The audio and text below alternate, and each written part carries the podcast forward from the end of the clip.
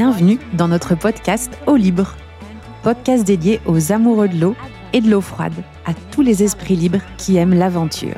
Je suis Charlotte, fondatrice de Layer Plouf, marque d'équipements et de vêtements dédiée à l'après-swim, qui vous accompagne dans toutes vos aventures mouillées avec style. Avec ce podcast, je vous emmène à la rencontre de passionnés qui partageront avec vous leur expérience de l'eau. Des sportifs, des médecins, des enthousiastes, des artistes. Vous aussi, tentez l'aventure de l'eau froide. Mouillez-vous, échappez-vous. Aujourd'hui, mon invité est Daniel Start. Comment est-ce que je connais Daniel Eh bien, deux de ses livres sont sur notre table de chevet depuis quelque temps déjà, nous aidant à décider où réserver nos prochaines vacances. Wild Swimming France, baignade sauvage en France, et Wild Swimming Hidden Beaches, les plages secrètes de la côte anglaise. Photographe, écrivain ayant remporté plusieurs prix, Daniel décida de démarrer sa propre maison d'édition, Wild Things Publishing, pour publier des livres inspirants et des applications mobiles qui aideraient les gens à apprécier la nature. Des guides pour des aventuriers des temps modernes. Daniel, merci beaucoup et je suis ravie de t'avoir au micro d'eau libre. L'épisode a été enregistré en anglais, mais pour permettre au plus grand nombre d'en profiter, nous allons maintenant enregistrer une version en français grâce à la belle voix de Mathieu. Ma première question pour toi, Daniel, est la suivante. Est-ce que tu pourrais te présenter? Qui es-tu? Où habites-tu? Que fais-tu? Je ne pense pas que les Français te connaissent autant qu'au Royaume-Uni, alors ce serait top d'avoir quelques détails sur ton parcours et ton histoire. Salut Charlotte, ravi d'être l'invité de ton podcast et de te rencontrer. Et oui, je suis basé ici, dans le Somerset, en Angleterre, en Grande-Bretagne. C'est une région magnifique, en quelque sorte à l'ouest du pays. Je vis dans un petit village à la campagne, au confluent de deux rivières, la rivière Avon et la rivière Froome. Je me sens vraiment chanceux de vivre ici avec ma femme et ma fille, qui a 11 ans, et mon petit cocker, Toto, qui a 9 ans. Nous aimons tous l'eau, nous nous baignons tous les jours en été dans ces rivières, et non, je n'ai pas toujours nagé dans des endroits sauvages. Il y a une dizaine d'années, 15 presque, je travaillais dans le domaine du développement international et du conseil en environnement. Je m'ennuyais un peu à rester assis à mon bureau toute la journée et j'ai décidé de partir à la découverte de la nature sauvage de l'Angleterre et de documenter certains des lieux de baignade sauvages à l'aide de mon appareil photo. Et c'est à partir de ce moment-là que ma passion pour la baignade en milieu naturel est née. C'était il y a environ 15 ans, du coup, c'est ça? Oui, c'est ça, en 2007. Nous venions de passer un été très chaud au Royaume-Uni, en Grande-Bretagne. Et tu sais, c'était pendant la canicule qui, qui touchait toute l'Europe. J'étais dans un bureau coincé dans le centre de Londres et je me disais, je suis sûr que c'est pas là que je devrais être dans ma vie à 35 ans. J'ai grandi à la campagne au bord d'une belle rivière près du pays de Galles et j'ai appris à nager dans cette rivière. Je construisais des radeaux et je jouais sur des balançoires. Chaque week-end, nous étions au bord de la rivière et c'était un peu une enfance à la Huckleberry Finn, grandir au bord de l'eau. Et là, j'étais coincé dans ce bureau de Londres. Et alors, l'occasion d'avoir une année de congé sabbatique s'est présentée. Je me suis dit, pourquoi n'irais-je pas voir si tous ces endroits où je me baignais en tant enfant sont encore là? Les gens doivent sûrement s'y baigner pendant la canicule. Et j'ai aussi commencé à chercher sur Internet des endroits où se baigner. Et je n'ai rien trouvé. Je me suis dit, il doit sûrement y avoir des endroits où se baigner dans toute cette belle campagne. Des cascades et des lacs, des lieux où les gens se baignaient avant que les piscines ne soient inventées ou construites. Et je me suis dit, eh bien, est-ce que ce ne serait pas un beau projet de voyager avec mon appareil photo pendant cette vague de chaleur? Documenter ces lieux de baignade et les photographier. Et peut-être même en faire un livre, comme une sorte de projet artistique. Et c'est de là que vient ma passion. Je n'avais pas d'éditeur, mais je suis parti. Je me suis très vite vraiment immergé dans ce projet, en découvrant l'histoire, en remontant à nos racines historiques anciennes, et, comme dans les tribus celtiques il y a des milliers d'années, en découvrant des lieux de grandes légendes avec des sirènes, des créatures magiques qui sortaient de l'eau. Trouver des lieux où les baptêmes chrétiens avaient lieu il y a 2000 ans. Et puis en documentant également une partie de l'histoire de la natation dans la littérature, certains des livres célèbres ont été inspirés par la baignade dans les rivières et les eaux. Je suis donc retourné dans tous ces endroits et j'ai fait des recherches sur de nombreux endroits dont j'ai entendu parler, dont les gens me disaient qu'ils étaient légendaires, célèbres ou secrets. Et je les ai visités, puis je rencontrais de nombreuses personnes qui y nageaient. Et au cours de cette année et des années de travail qui ont suivi, nous avons créé cet ensemble de photographies, de références et de coordonnées de lieux, d'endroits et d'histoires où les gens se sont baignés et se baignent. Et le livre est né avec le titre Wild Swimming. Et nous l'avons publié en 2008 avec près de 200 spots à travers la Grande-Bretagne, suivi par un livre sur la côte littorale l'année suivante. Plus exactement, les lieux secrets où se baigner le long de la côte littorale. Et c'est de là que vient ce projet finalement. Un été très chaud couplé à une envie de projet artistique. Donc 2007, la canicule, une année sabbatique, un appareil photo et le souhait de quitter le monde urbain de Londres pour revenir à un environnement un peu plus naturel en fait. Oui, c'est ça. Um, Donc, du coup, avant de passer à l'aventure passionnante de la maison d'édition Wild Things euh, Publishing que tu as déjà mentionné, pourrais-tu nous en dire un peu plus sur ton livre Open Cage et sur la manière dont tu repenses à cet événement décrit dans le livre 26 ans plus tard? Juste pour donner une brève explication à notre public, et puis n'hésite pas à me corriger si je me trompe. Donc, euh, alors que vous étudiez la flore et la faune de Papouasie-Nouvelle-Guinée, vous avez été capturé avec trois autres jeunes scientifiques britanniques par des membres de tribus primitives et détenus pendant des mois.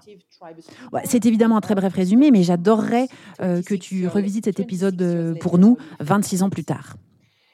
Oui, c'est une histoire qui, même quand moi je l'entends, semble assez folle. Et ça m'est arrivé alors que j'avais 22, 23 ans, juste après l'université. Cela a participé clairement à ma passion pour la nage sauvage.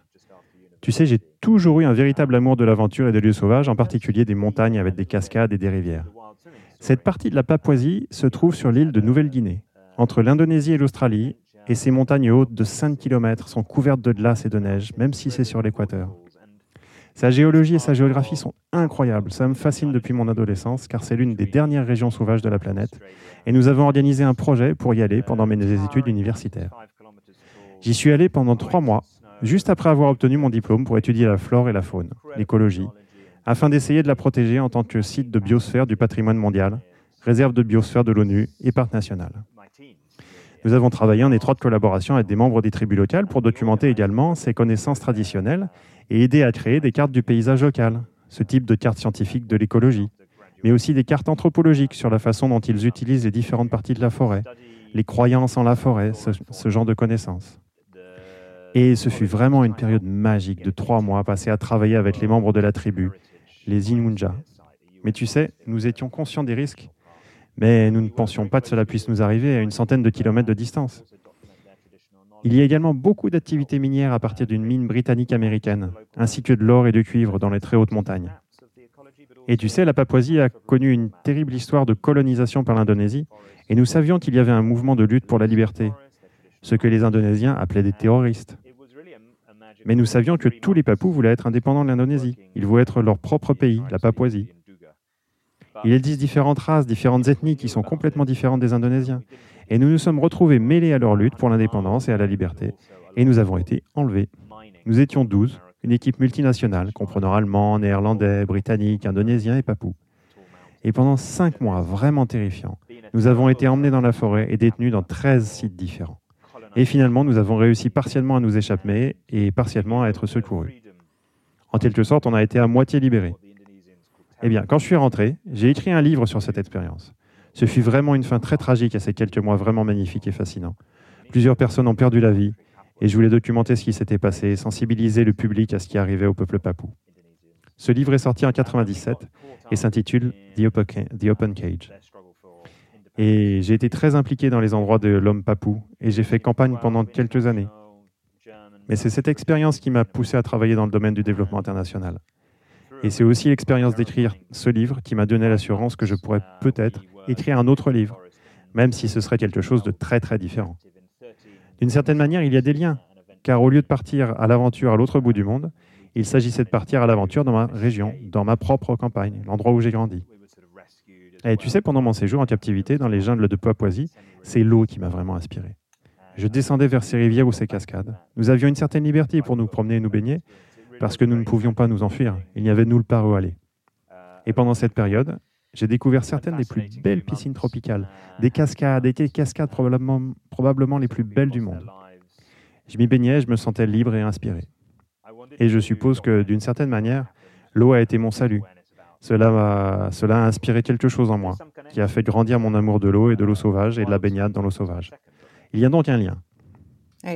Donc, de ce que je comprends, tu avais 22 ans, tu te fais kidnapper dans un environnement dangereux, dans des conditions extrêmes, et puis bah, tu reviens à Londres en travaillant pour une agence de développement, assis sur ton bureau, et ben non en fait, trop d'écart. Tu prends un an de congé sabbatique, il y a une vague de chaleur au Royaume-Uni et en Grande-Bretagne, et puis tu te lances dans l'aventure de l'édition avec Wild Things Publishing. C'est vraiment très inspirant, Daniel. Peux-tu nous en dire un peu plus? Tu viens de le mentionner, mais à l'époque, c'était une source d'inspiration pour toi d'avoir toute cette nature lorsque tu étais en captivité. Mais est-ce que la natation, mais qu'est-ce que la natation apporte à ta vie? Comment est-ce qu'elle l'impacte? Est-ce qu'elle a changé ta vie? Est-ce qu'elle s'est améliorée? Et est-ce que toi aussi, tu nages en eau froide et tu nages en hiver? Oh, excellente question. Euh, comme je l'ai expliqué, nous avons beaucoup de chance de vivre dans un village avec, avec deux magnifiques rivières. Je nage tous les jours, six mois par an. Notre rivière n'est pas très jolie en hiver parce qu'elle est en crue et qu'elle devient marron et boueuse. Mais en Angleterre, je considère en quelque sorte que l'été comprend les journées, les journées chaudes entre Pâques et Halloween. Tu sais, dès la fin du mois d'octobre, on ne sait tout simplement pas quand on aura une belle journée. On ne sait jamais quand l'été va soudainement apparaître et disparaître le lendemain. Le temps est tellement imprévisible. J'aime donc commencer à nager vers Pâques et j'arrête généralement vers le mois d'octobre. D'habitude, ce que je fais, c'est que je pars courir et je finis toujours à la rivière. Je plonge dedans, je me baigne. Et tu sais, pour moi, c'est une merveilleuse façon de me rafraîchir, de me sentir totalement revitalisé. Il y a tellement d'effets bénéfiques à nager en eau froide et à nager dans la nature. Tu sais, tu as, cette dose d'endorphine quand ton corps, quand tu sautes dans l'eau froide, et peu importe à quel point on se sent grincheux lorsqu'on sort de la rivière, quand on sort de l'eau, on est à 10 000 On se sent fantastique. On ne regrette jamais une baignade sauvage et les endorphines nous font tellement du bien. C'est bon pour le système immunitaire, c'est bon pour l'humeur. Et ça te recharge, ça te fait redémarrer pour la journée.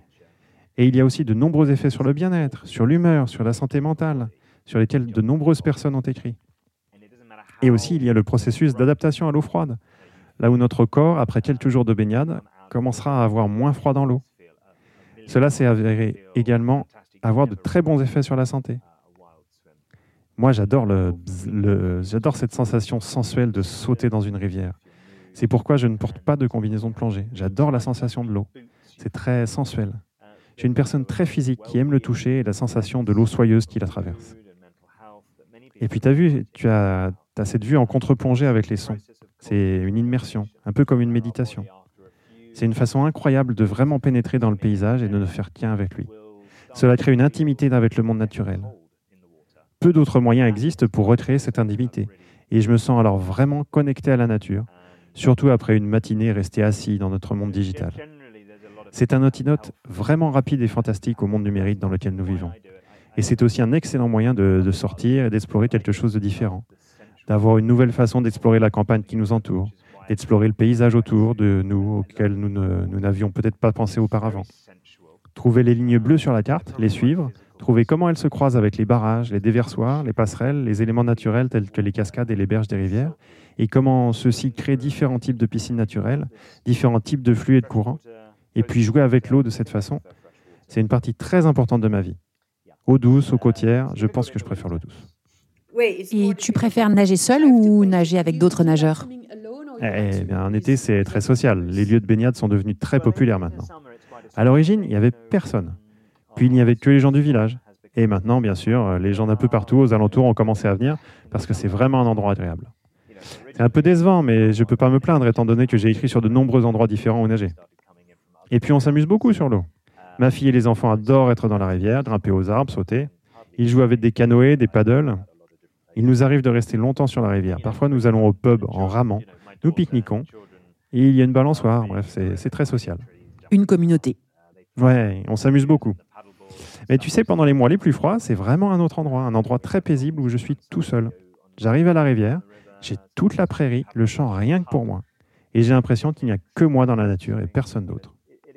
Toute cette beauté naturelle, rien que pour moi. C'est très paisible. Ça dépend donc vraiment de la période de l'année. Mais j'adore les deux, nager seul ou à plusieurs. Merci Daniel.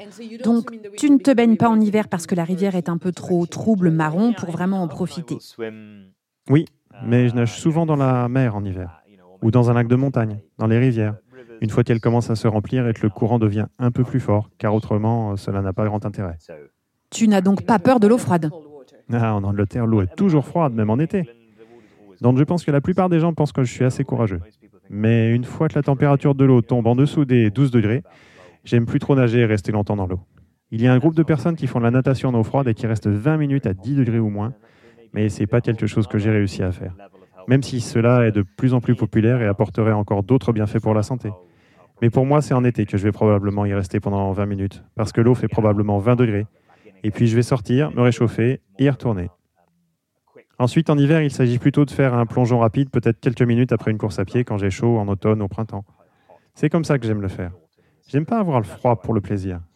J'aime pas avoir des frissons pour le plaisir de le faire. Il s'agit du changement de température d'une certaine manière, du, du chaud au froid. C'est ça que j'adore. L'acclimatation, l'adaptation du corps. C'est ça, c'est ça. Merci Daniel. Euh, si tu pouvais maintenant nous en dire un petit peu plus sur la, mission, la maison d'édition Wild Things Publishing, tu as donc commencé cette aventure en 2007 avec la publication du livre sur la natation sauvage en Grande-Bretagne qui recense donc tous les bons spots où se baigner euh, au bord de la mer. C'était ton premier livre. Depuis, combien de livres as-tu publié? Quels sont les principaux sujets abordés dans les livres de cette maison d'édition? Par exemple, je sais qu'il y a la natation, l'aventure, le vélo. Est-ce que tu pourrais donc nous en dire un peu plus sur l'histoire de ta maison d'édition? Ah oui, oui, bien sûr. Euh, quand ma femme et moi nous sommes rencontrés, j'avais déjà écrit quelques livres. Ensemble, nous avons commencé à travailler sur un livre d'aventure plus local dans la région où nous vivons. Et nous l'avons appelé The Wild Guide. Il comprenait toutes les baignades en rivière et dans les lacs, les cascades, mais aussi toutes les plages secrètes pour la baignade en mer. Il contenait également de nombreuses aventures pour ceux qui ne s'intéressaient pas tant à l'eau et à la baignade. Par exemple, les ruines et les grottes cachées que vous pourriez explorer, mais aussi des endroits incroyables pour vous procurer de la nourriture artisanale auprès de producteurs locaux, d'anciennes forêts, des montagnes à gravir, ce genre de choses. Mais toujours avec l'idée qu'il s'agit d'une aventure, ou que ces endroits sont un peu secrets et qu'un effort est nécessaire pour les trouver. Ces livres sont donc devenus des guides pour les explorateurs des temps modernes d'ici, qui essaient de trouver des choses insolites, et qui aiment partir à l'aventure et découvrir quelque chose d'un peu inconnu, passionnant, un peu comme une chasse au trésor. C'est ce que nous avons fait. Ce livre est devenu de plus en plus populaire grâce aux bouche-oreilles, puis est devenu un énorme best-seller de nombreuses années après sa publication initiale, et a développé sa propre vie en quelque sorte. Et alors, nous avons lancé une série intitulée Wild Guides, qui contient tous les lieux de baignade, mais pas que. Ces livres sont donc super pour les nageurs en nature sauvage, mais contiennent aussi plein d'autres informations et des idées. Ce sont des livres plus locaux et plus petits aussi. Nous venons d'ailleurs de publier notre premier Wild Guide sauvage pour la France, sur les Alpes françaises, une région très spécifique. Nous travaillons actuellement également sur un Wild Guide pour la Bretagne. Nous avons six Wild Guides couvrant l'Angleterre, le Pays de Galles et l'Écosse. Nous travaillons sur un livre pour l'Irlande et nous en avons aussi un pour le Portugal et un pour l'Espagne. On couvre donc de plus en plus de pays d'Europe. Ce sont nos principaux livres. Nous avons également de nombreux livres sur la natation et la baignade sauvage, l'Espagne, la natation sauvage et les places cachées, la France, dont nous allons probablement reparler, et l'Italie.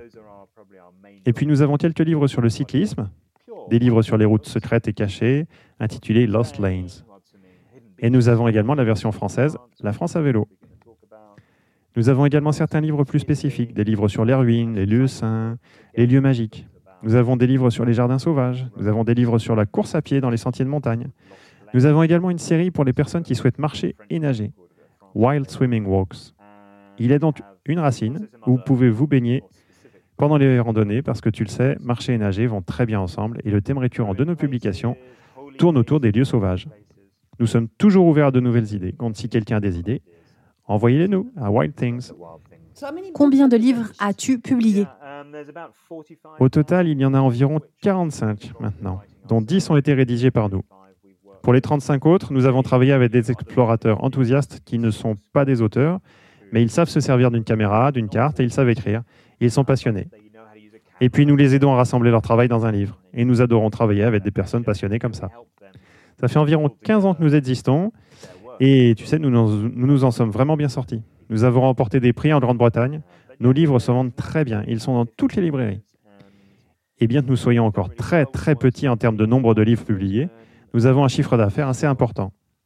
Et concrètement, vu la taille que nous faisons, nous nous en sortons bien. Beaucoup de personnes nous connaissent actuellement en Grande-Bretagne, donc c'est formidable de pouvoir maintenant parler à de nouveaux publics de l'autre côté de la Manche. Et c'est toi et ta femme qui travaillent euh, pour euh, Wild Things Publishing? Oui, c'est ça. Nous l'avons créé, nous n'avons pas de personnel, nous travaillons, nous travaillons beaucoup avec des freelances indépendants en Europe, parfois dans le monde entier, et ça fonctionne très bien.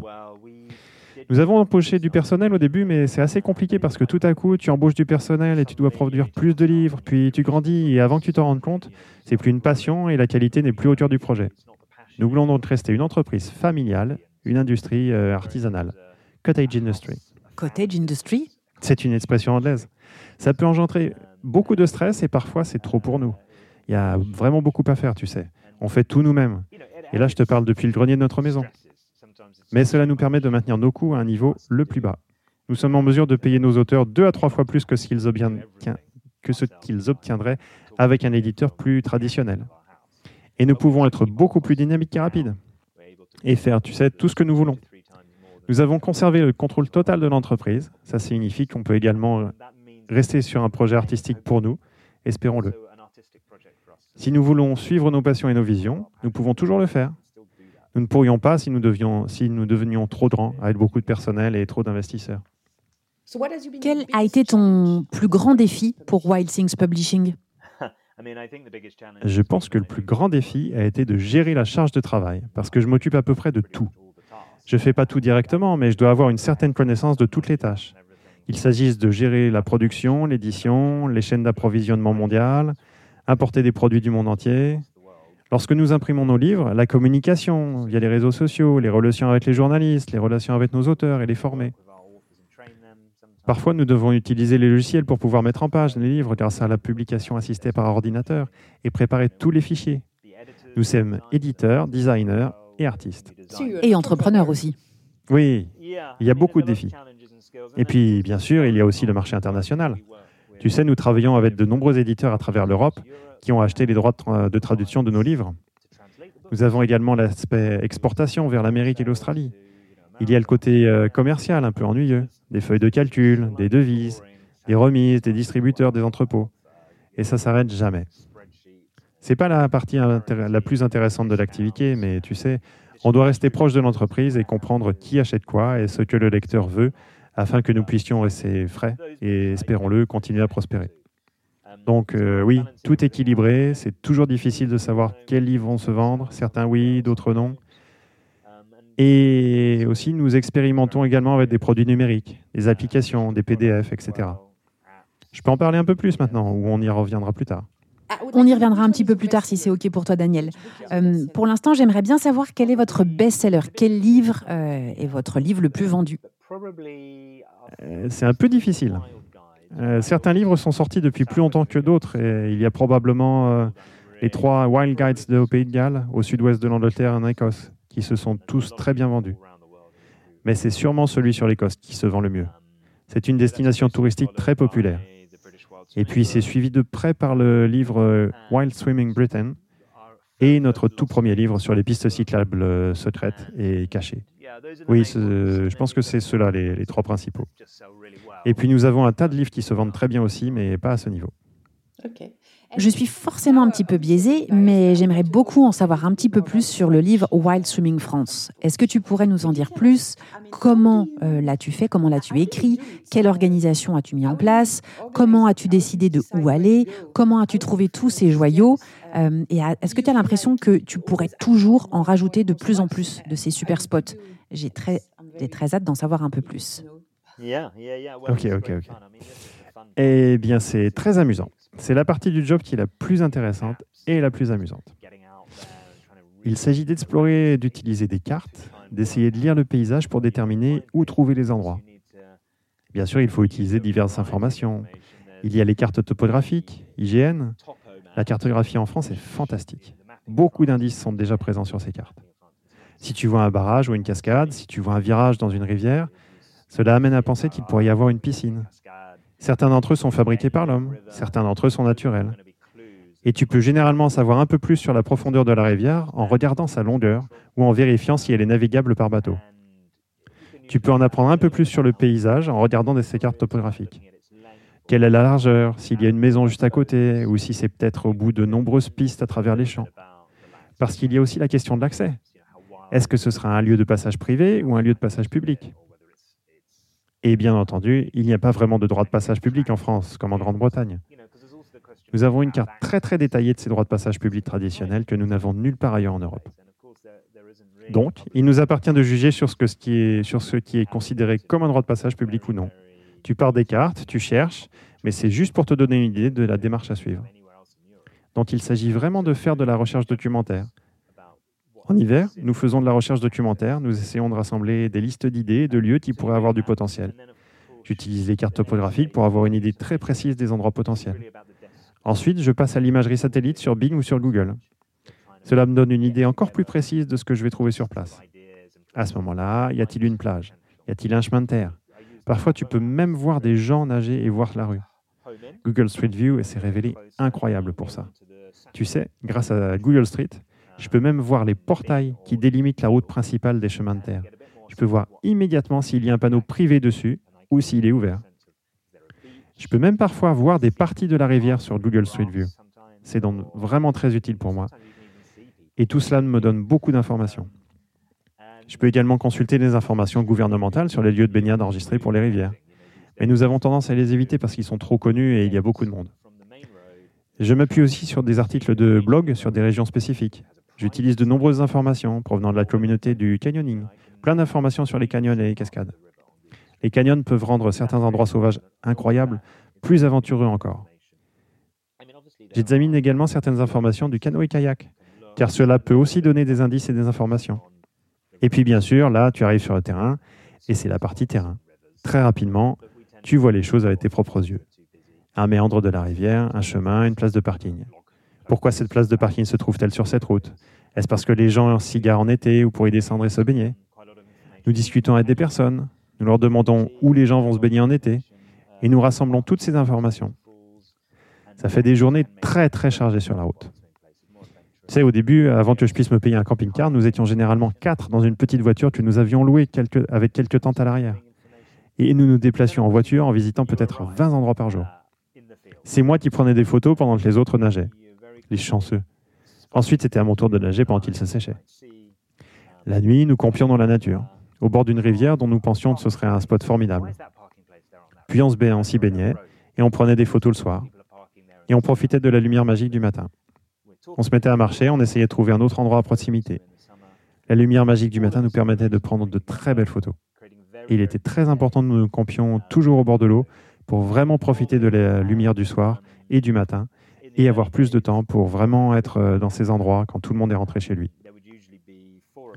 Et ouais, donc je dirigeais, je donnais les instructions de direction avec une carte, pendant que quelqu'un d'autre conduisait. Les gens à l'arrière de la voiture chantaient et c'était vraiment très fun. Beaucoup de travail, mais tellement amusant. C'est le meilleur travail du monde. Merci beaucoup, Daniel. Et combien de temps euh, t'a-t-il fallu pour écrire le livre euh, Baignade sauvage en France? Combien de temps avez-vous passé en France? Et même combien de mois en fait?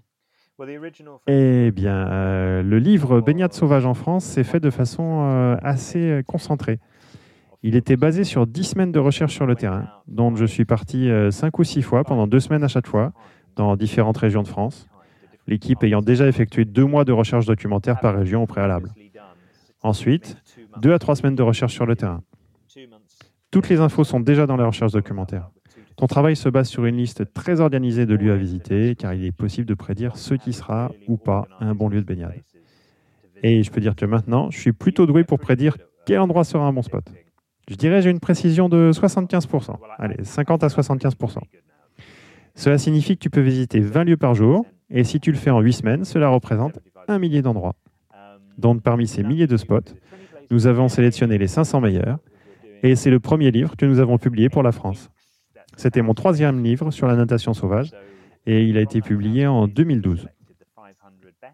Et en fait, ce livre a eu beaucoup de succès. Beaucoup de gens en Grande-Bretagne n'avaient jamais pensé que la France était aussi incroyable pour la nage. Ces photos de lieux ont époustouflé les gens. Et le livre a été traduit très rapidement en français et s'est ensuite très bien vendu en France également.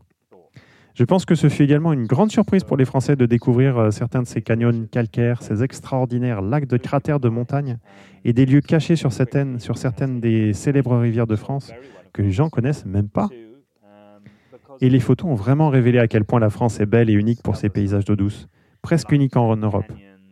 Combinaison de la géologie et de la température, les montagnes, les Alpes, les Pyrénées, les Cévennes, tout ça a créé euh, cette belle eau douce française avec le, mélange, calcaire et granit, recette des plus belles piscines naturelles pour lesquelles la France est célèbre.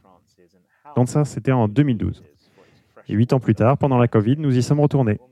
C'était en 2020 pour mettre à jour le livre. Je viens en France chaque année pour les vacances. Donc tu sais, huit ans plus tard, nous, euh, nous sommes retournés sur le terrain pour près de dix semaines de travail terrain. Nous avons doublé la taille du livre. Nous avons laissé de côté de nombreux spots du premier livre et nous nous sommes principalement concentrés sur le sud. Cette deuxième édition est sortie l'année dernière et est disponible également en français. Nous l'avons copublié simultanément en français et en anglais. Cela couvre désormais une grande partie du nord de la France, le centre de la France, ainsi qu'un grand chapitre autour de Paris et des villes du nord. Oui, c'est un paysage très différent, mais c'est toujours incroyablement beau. Et nous avons également revu tous les endroits qui se trouvaient dans le premier livre. Nous les avons vérifiés, mis à jour dix ans plus tard. Au total, il y a donc 1000 spots dans le deuxième livre, et il y a un troisième livre à terminer. On travaille dessus. Nous n'avons pas encore inclus la Bretagne. Et puis, il y a des régions qui n'ont pas été tout à fait couvertes, autour de Bordeaux par exemple. Nous n'avons pas traité de la côte littorale dans ce livre parce que la priorité était vraiment l'intérieur des terres pour ce livre centré sur l'eau douce. Mais il y a des trous à combler, des régions à couvrir. Le centre-est de la France, par exemple. J'aimerais vraiment revenir et le terminer bientôt. Très bientôt. Euh, ah Merci beaucoup Daniel. Euh, bien sûr, je vais mettre dans la description de l'épisode tous les liens pour les personnes intéressées des, livres et des lieux que, Daniel cite. Euh, comme je l'ai dit au début, nous, on a la première version du livre pour la France et on l'adore. On l'utilise vraiment pour réserver toutes nos vacances, pour décider d'où on va aller et ce qu'on va faire. Oh bah tu vas adorer cette deuxième édition parce que oui, comme je l'ai dit, elle couvre deux fois plus de surface maintenant. Alors tu vois, moi je viens de Besançon, donc l'est de la France, euh, dans, le Doubs, proche du Jura. Et je sais que dans la première édition du livre, il y avait vraiment de très très bons spots et de très très bons endroits. Maintenant, on habite Marseille, dans le sud de la France, et la mer est si proche. Euh, c'est plus dur pour l'eau douce. Euh, du coup, encore une question concernant la France. Si tu devais choisir un seul endroit en France, ta baignade en eau douce préférée, ce serait laquelle? Je pense qu'elle se situe dans les Alpes-Maritimes, au nord de Nice. De magnifiques rivières s'y trouvent, l'Estéron et certains de ses affluents. Le calcaire y est d'un blanc pur, et cela crée ces piscines en marbre et ces canyons magnifiques, ce qui crée d'incroyables formations rocheuses. Et il est possible de se promener et de nager dans certaines de ces vallées, sauter d'une piscine à l'autre et découvrir des paysages incroyables au soleil, au soleil sur ces dalles rocheuses, plates. Et tu sais, tu n'es qu'à 20 minutes de Nice, et il y a si peu de monde qui y va. C'est une telle aventure, tellement belle. L'eau est d'une propreté éclatante, mais aussi chaude. Tu regardes en quelque sorte le bas des montagnes, vers la mer, et au-dessus de toi, toutes les Alpes-Maritimes, d'immenses montagnes. Il y a tellement d'endroits différents, si proches les uns des autres, avec tous ces différents affluents qui se jettent dans la vallée principale de l'Estéron. C'est vraiment, je pense, mon endroit préféré. Mais attention, il y a tant de rivières merveilleuses en France. Et vous avez beaucoup de chance. Vous avez de, très nombreux lacs artificiels pour votre hydrogène. Et en Grande-Bretagne, nous n'avons pas le droit de nager dans nos réservoirs. Mais en France, si. Pourquoi pas? Il y a des plages incroyables, des vallées inondées et ces réservoirs sont très excitants. Tu peux trouver de superbes sauts, connaître des falaises et des rochers et plonger. De plus, à mesure que les eaux montent et descendent, il y a de plus grandes plages ou des plages plus petites, des petites îles avec des petites églises ou de vieux villages ont été inondés. Les lacs inondés suscitent également beaucoup d'intérêt, je crois. Évidemment, en France, on trouve beaucoup de montagnes naturelles avec des petits lacs et des petites villes porteurs d'histoire et tellement excitants. L'un des meilleurs endroits pour se peigner est lorsqu'il y a un barrage sur la rivière. Et chaque petit village historique de France a son vieux moulin avec son barrage et sa piscine naturelle. C'est tellement beau. On y trouvera certainement des familles qui habitent à côté avec des saules, des champs. On pourra nager avec ces familles, découvrir l'histoire de la France et participer à l'histoire des rivières françaises qui ont alimenté la révolution industrielle. Et entre autres, celle des baguettes pendant des centaines d'années. C'est charmant. Merci Daniel. Tu as évoqué le confinement. Euh, as-tu vu les choses changer beaucoup depuis 15 ans? C'est comme ça que je le perçois moi. Les gens d'aujourd'hui veulent partir à l'aventure, aller se baigner et ne pas rester à leur bureau toute la journée. Comment est-ce que tu vois les choses? Ah oui, il y a eu un énorme changement depuis le confinement et le lockdown. Tu sais, lorsque le confinement a commencé à s'assouplir à l'été 2020, les seuls endroits où les gens étaient autorisés à se rendre pour se rencontrer étaient la campagne et les rivières. Toutes les piscines étaient fermées, de même que les autres lieux de fête pour les jeunes, qu'il s'agisse de bars ou de festivals. Tout à coup, tous ces jeunes se retrouvaient au bord de la rivière pour faire la fête. Ça a causé beaucoup de problèmes, mais cela a également fait découvrir à de nombreuses personnes, à des jeunes qui auraient normalement pas pensé à se baigner dans la rivière, la baignade sauvage. Et ils ont adoré. Tu sais, ils ont aimé ça et maintenant ces gens reviennent pour se baigner. Donc l'année suivante, nouveau confinement et encore plus de personnes sont venues pour se baigner. Mais maintenant, c'est devenu normal, la norme de se baigner dans la nature. En Grande-Bretagne, jamais autant de personnes ne se sont baignées. Et d'après l'actualité, je pense que la même tendance se produit en France. Il y a eu une vague énorme de personnes qui se rendaient dans les rivières pour se baigner, pour échapper à l'enfermement et au télétravail. Ça a été difficile à gérer. Il y avait beaucoup de déchets et de comportements antisociaux au bord des rivières. En tant qu'éditeur, nous nous sommes penchés là-dessus. Beaucoup de personnes nous ont accusés, même si ce n'est pas de notre faute.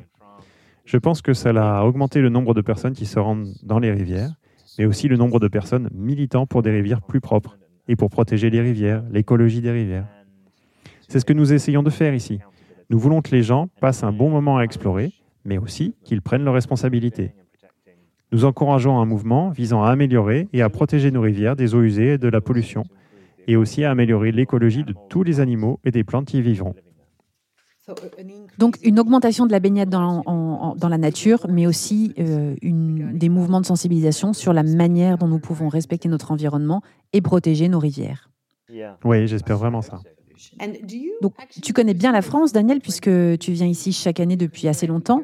Euh, moi, j'ai vécu sept ans à Londres et je suis française. Je pense que, enfin, pour la version anglaise, les gens euh, comprendraient que mon accent me, trahit.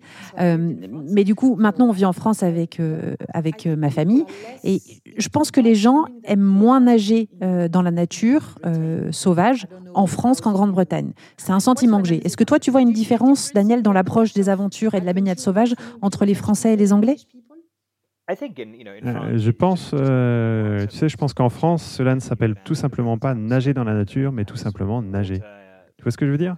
Tu descends à la rivière pour te baigner, tu vas au lac pour te baigner.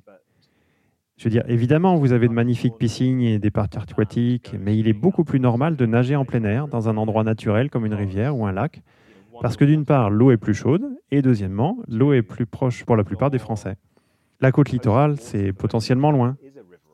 En plus, la côte ouest peut être très dangereuse. Par exemple, la baignade à cause du surf. La côte dans le sud de la France, ça va, mais la côte d'Azur est très développée et assez privatisée. Tu sais, en Grande-Bretagne, on va toujours au bord de la mer parce que nous sommes dans une île. Mais en France, les gens descendent dans les rivières, les lacs. Et la température des rivières et des lacs en été est à peu près la même que celle d'une piscine. Donc, euh, c'est pas grand-chose. Mais je dirais que c'est aussi tout aussi populaire. Tu vas sur n'importe quelle rivière de France ou dans n'importe quel village de France, il y a plus de personnes qui nagent dans la rivière en France que dans une ville ou un village équivalent en Grande-Bretagne. Ce n'est tout simplement pas quelque chose de particulier parce que ça a toujours été là en France, alors que nous l'avons en quelque sorte réinventé en Grande-Bretagne. Parce que c'est beaucoup plus difficile à faire parce que l'eau est froide, beaucoup plus froide. Ça devient donc un peu un sport d'aventure. Tu dois être capable de faire face au froid en plus de tout le reste. C'est considéré comme une aventure en Grande-Bretagne, alors que c'était tout à fait normal en France. Ça fait donc partie de notre vie en quelque sorte, je vois. Euh, avec la popularité croissante de la natation, euh, la baignade sauvage, j'imagine que les applications mobiles doivent aussi, être populaires. Est-ce que tu peux nous en dire un peu plus sur euh, le travail que vous êtes en train de faire sur l'application téléphone et ce que vous faites en ce moment là-dessus? Ah oui, euh, nous voulons vraiment que tous nos livres soient disponibles numériquement dans différents formats. Ça représente beaucoup de boulot, avec un côté administratif très pénible, mais tu sais, c'est très important. Non, tout le monde n'a pas envie de transporter un livre d'un kilogramme tout le temps, et il coûte cher à imprimer et à transporter. Tous les livres sont imprimés sur des papiers durables. Chaque fois que tu achètes un livre, tant que tu ne le brûles pas ou que tu ne le compostes pas, le carbone contenu dans ce livre provient de la sylviculture durable et a été quelque part euh, enfermé dans ce livre pour toujours. Ainsi, à chaque fois que tu achètes un livre, tu achètes et tu protèges du carbone en le retirant de l'atmosphère. C'est donc une très bonne chose pour le climat, même s'il y a des coûts de transport et de carbone associés. Ceci dit, il est évident que les produits numériques sont également pratiques et ils doivent faire partie de l'avenir en permettant, de, partager des informations, en s'aventurant et en explorant. Donc nous avons toujours eu des livres électroniques dans leurs différents formats. Nous avons des PDF que nous vendons directement à partir de nos sites web. Nous avons Kindle en vente sur Amazon, sur iPad, sur les plateformes de livres électroniques. Les applications sont vraiment pratiques car elles ont cette interface cartographique interactive qui permet de géolocaliser immédiatement où que vous vous trouviez. Vous pouvez voir les épingles apparaître sur les lieux à, visiter.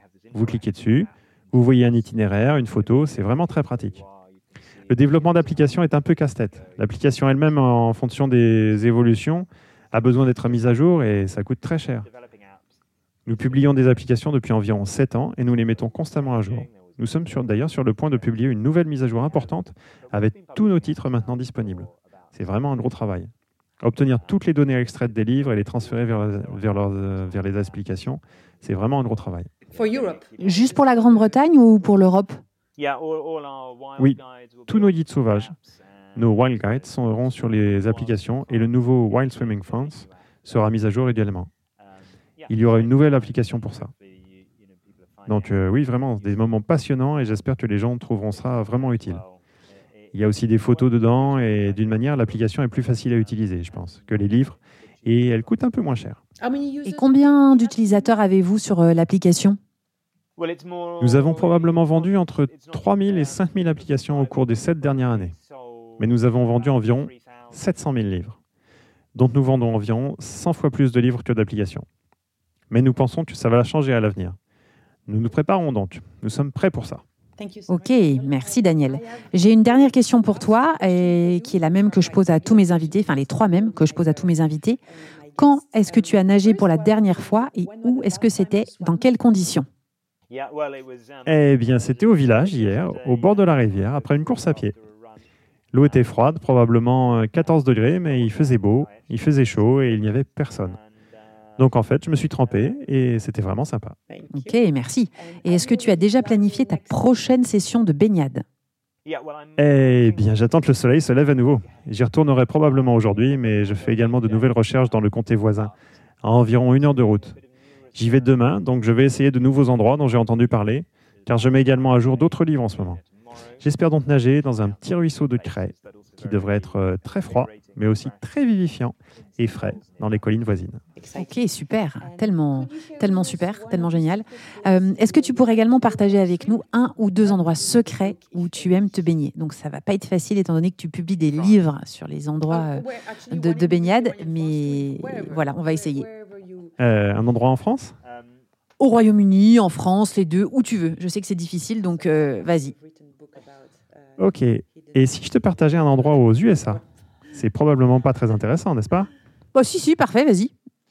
Eh bien, l'un de mes endroits préférés pour nager, dont j'ai pas parlé, c'est la Californie. Il y a quelques années, nous produisions un livre, Wild Swim in California, avec des partenaires américains. Malheureusement, nous n'avons pas pu le terminer pour des raisons de santé avec notre partenaire. Il y a des endroits incroyables dans le parc national de Yosemite. Un endroit très secret qu'on appelle les Arches en marbre. Je ne sais pas si tu pourras le trouver, ou alors quand on aura fini par terminer ce livre californien, ou peut-être même que ce sera qu'une application. Je ne sais pas si vous aurez les détails. Mais vous descendez au fond de cette vallée sauvage et vous nagez le long de cette rivière qui traverse cette falaise dans un tunnel souterrain rempli de cristaux de quartz scintillant au-dessus. Et puis vous sortez de l'autre euh, bout, en plein soleil, dans une immense piscine. Et c'est l'une de mes baignades secrètes préférées de tous les temps. Ah, et une autre baignade secrète. Tu sais, tous les meilleurs endroits que nous avons trouvés se trouvent dans la deuxième édition de Wild Swimming in France. Ici en Grande-Bretagne, je dois dire, le petit endroit où je vis, ça ne figure pas vraiment dans aucun livre. Donc oui, ça c'est mon top secret. On va donc devoir venir te dire bonjour pour euh, tester et connaître cet endroit. Mais oui, ce serait sympa. Tu es la bienvenue. Merci beaucoup, Daniel. Euh, merci beaucoup encore pour, euh, pour cet épisode et pour le temps que tu as bien voulu nous accorder. Je trouve que c'était vraiment très intéressant. J'ai adoré t'entendre parler de ta vie et de, de, ton histoire, de tes histoires. Euh, du coup, si les gens veulent te contacter, quelle est la meilleure façon de le faire après cet épisode? Ah, pour me contacter, vous pouvez envoyer un mail à daniel à wildthings.com. Nous avons un site web en français avec les livres électroniques en français et nous avons également notre site web de publication English Wild Things. Et nous avons également une carte de la natation sauvage au Royaume-Uni. Je pense que tous les liens seront là, mais oui, un email à Daniel à wildthings.com. Super, merci beaucoup. Euh, on va vite se rencontrer dans la vraie vie, Daniel. En tout cas, je l'espère. Ok, ce serait top. Bonne baignade. Merci, à très vite. Merci d'avoir écouté notre épisode d'eau libre jusqu'au bout. J'espère qu'il vous a plu et que maintenant vous aussi, vous êtes tenté par l'eau froide et l'eau libre. N'hésitez pas à suivre Layer Proof sur Instagram. Des bons plans, des idées, les spots à essayer, on ne vous lâchera pas. Si vous partagez cet épisode, c'est juste parfait. Si vous avez des suggestions ou pour nous contacter directement, c'est tout simple. envoyez un email à contact Layer Plouf, L-A-Y-E-R, A-N-D, P-L-O-U-F. Je vous dis à très vite et je vous embrasse.